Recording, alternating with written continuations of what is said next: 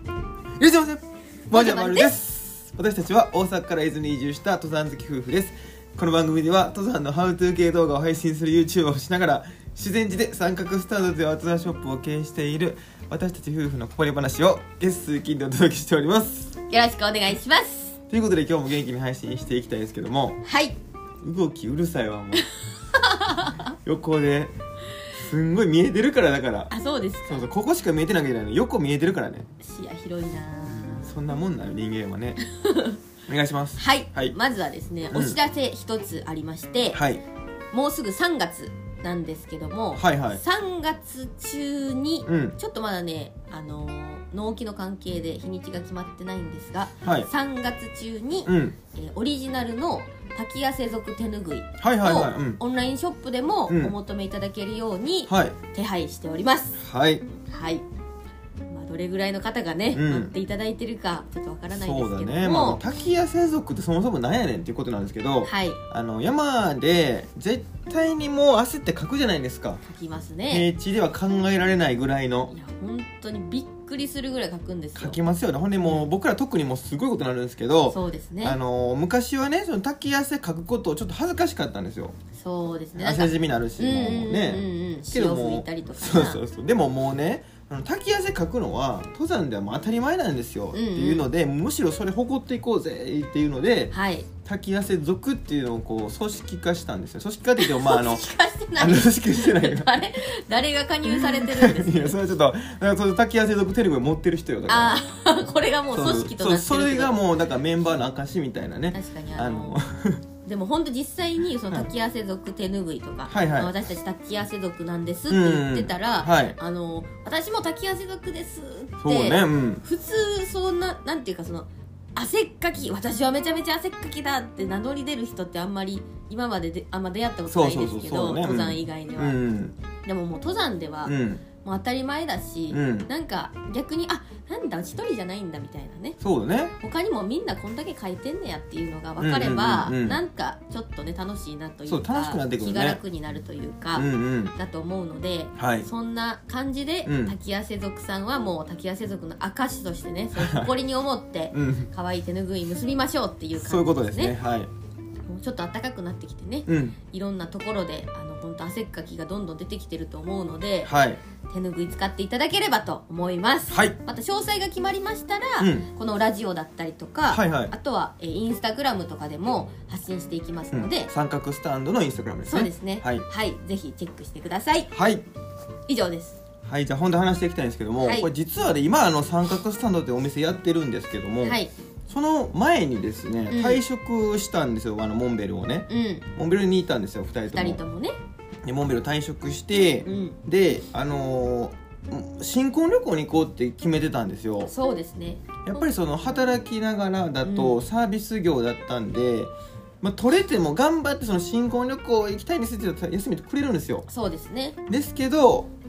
まあもう10日ぐらいじゃない言ってもまあねとかまあ店にもよるし、まあまあそうだ行くねタイミングとかにもよるしね、うん、まあいろんな方にねちょっと負担かけちゃうしっていうので、まあもうこれ退職してから行こうっていうのでうん、ね、うんであのどこに行きたかったかっていうとねはいアメリカにあるあのジョンミュアトレイルっていうトレイルがあるんですよロングトレイルがあってそうなんですよはい、300キロぐらいなんですけど、はいそこに行きたいねって言って、うん実はその地図とかも買ってたんですよねうんもそうやねうで地図見てワクワクやったやんねそうなんですよここであの補給できるなとかな、うんうんうんここを登り過ごせやなとか言ってたんですけど、うんまあコロナになってですねう、んなかなかそのアメリカにじゃあ行く行くぞっていうのが難しいんですよそうですね、うんなんかまあ行ける雰囲気がちょっとずつ出てきてはいるんですけど、うんやうっんぱうりん向こうで何日間かこう隔離期間があるとかこっち帰ってきて隔離期間があるとかねそうまあまあその当時ねその当時はもう絶対にそのなんかもう死の病みたいな感じで報道されてそうたでんすでねこれはもういけないなっていうことになって、うんじゃあもうお店をやろうって言って先にねうんどうせ帰ってきてからお店やる予定だったんですけど、はいじゃあ先に前倒しでお店やろうでいつか落ち着いたら世の中が落ち着いたら、じゃあ行こうかみたいな話をにしてたんですけど、うんうんうんまあ、最近その実はまるちゃんのねうんお姉さんがあの海外で今あの移移住って移住なのかないやまあ海一外時海外居住みたいな居住しててお仕事の都合というかそうですね、はいでそこの国がですね、うんもう今あのコロナウイルスの規制がですねかなりこう緩和されて、うん海外渡航なんかもしやすいような世の中になってるということうで、んまあ、そういう流れが日本にももう1年後ぐらいには来るんじゃないかなっていうふうにねそうだね予想してはいるんですよまあ、うんいろんな予想があると思うんですけど、うん僕らはそういうふうに考えていてじゃあその行けますよって言ってから計画したらねそのもう天安門やしちゃうじゃないですか。そうなんですよ、うんこれ実はそのジョンミワトレイルっていうトレイルを歩くにうは、んうん事前にね許可を取ったりしないといけないっていうのがあってうんうんで日本と違って向こうはあのーそこのトレイルうにん一定期間に入る人数を制限することで、うんうんうんこう自然への負荷を、ね、減らそうみたいなそういう考えみたいで、そうだねその許可証をね、うん取得しなきゃいけないっていうのがあるんですけどそれがもう結構難しいんですよ。そうだねそれもあって、うんちょっとだいぶ前からね事前にいろいろ準備していかないといけないっていうそこうとでそれプラスやっぱり自分たち自身そんなにねなんかえっ、とだからもう3 0 0キロというねうんま長い山旅をしたことがないのであ日数で言えばねそう12日からまあ2週間ぐらいだよ2ね。週間ぐらいを一気に歩くっていうのをしたことがないので、うんまあ、それに向けていろいろこう体力作りとか、うんまあ、自分たちがそのだけの期間どれだけの食料がいるのかとうか、んどういうメンタルになるのかとかをこう知っておきたいなっていうのがあっそてうだねでそれに向けての準備っていうのも必要なわけなんですよ、うんそれで実はちょっとずつこう動き出していて、うんえっ、と3月は伊豆のロングトレイルを歩くんですよ、まずはいこれが160キロぐらいなんですねおおで、えー4月は、うんえっ、と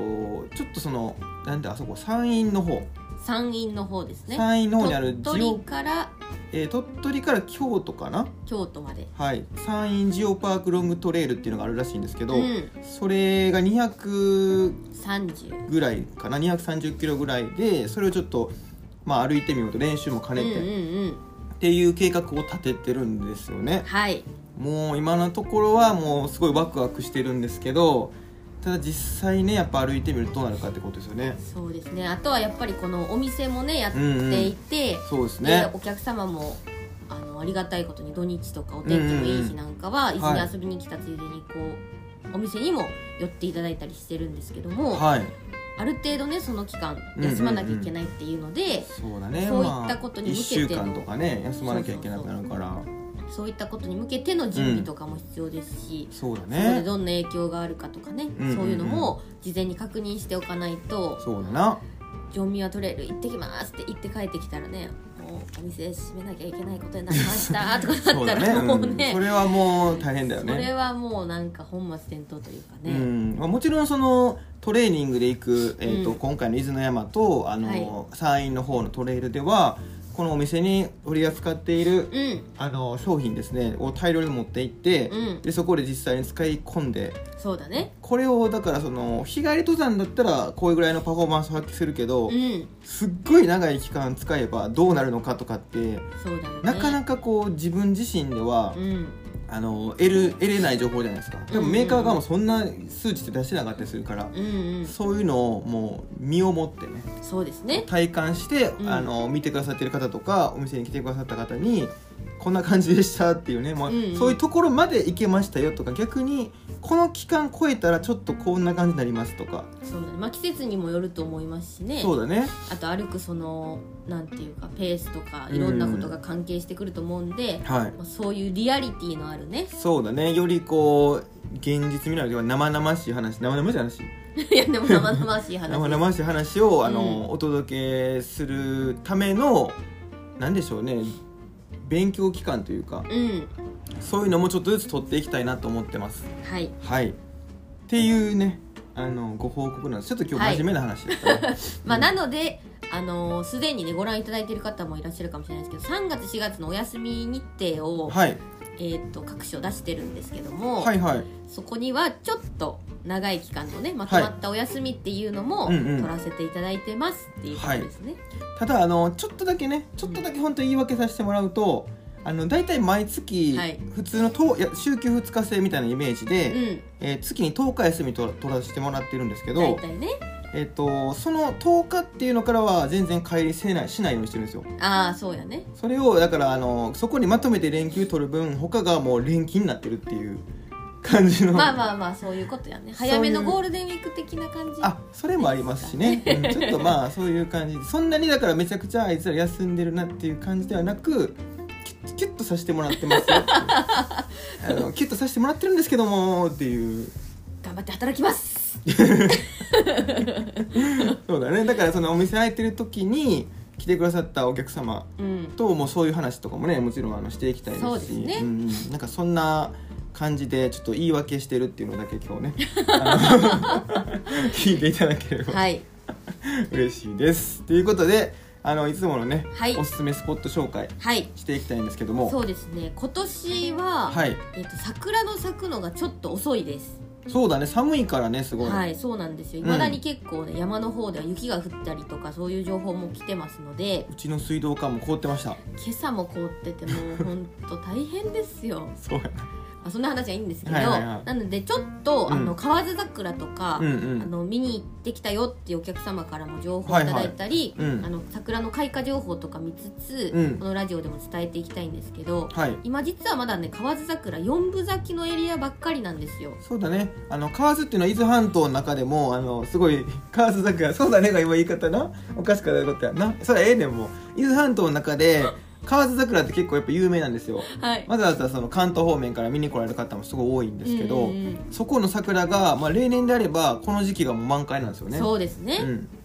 それであうんの、お店に寄っていただいた方も、うんまあ、1日目山に行って、はいまあ、2日目はもう帰る日だから、うんうん河津桜見てゆっくり帰りますっていう方も多いんですけど、はい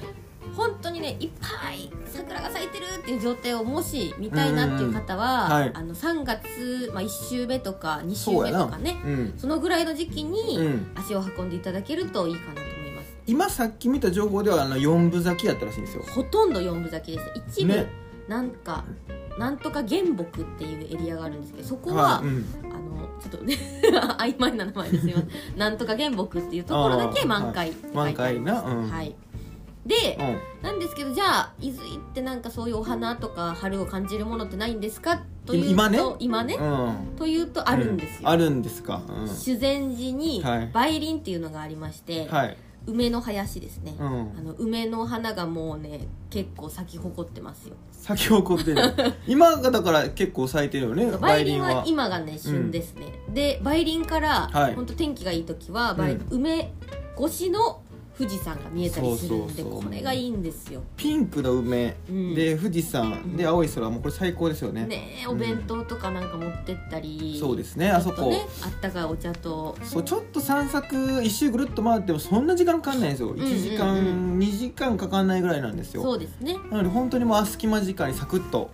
行くこともできるんで、うんそこをぜひお勧めしたいなということで今日はこの辺りで終わりたいと思いますババイイババーイ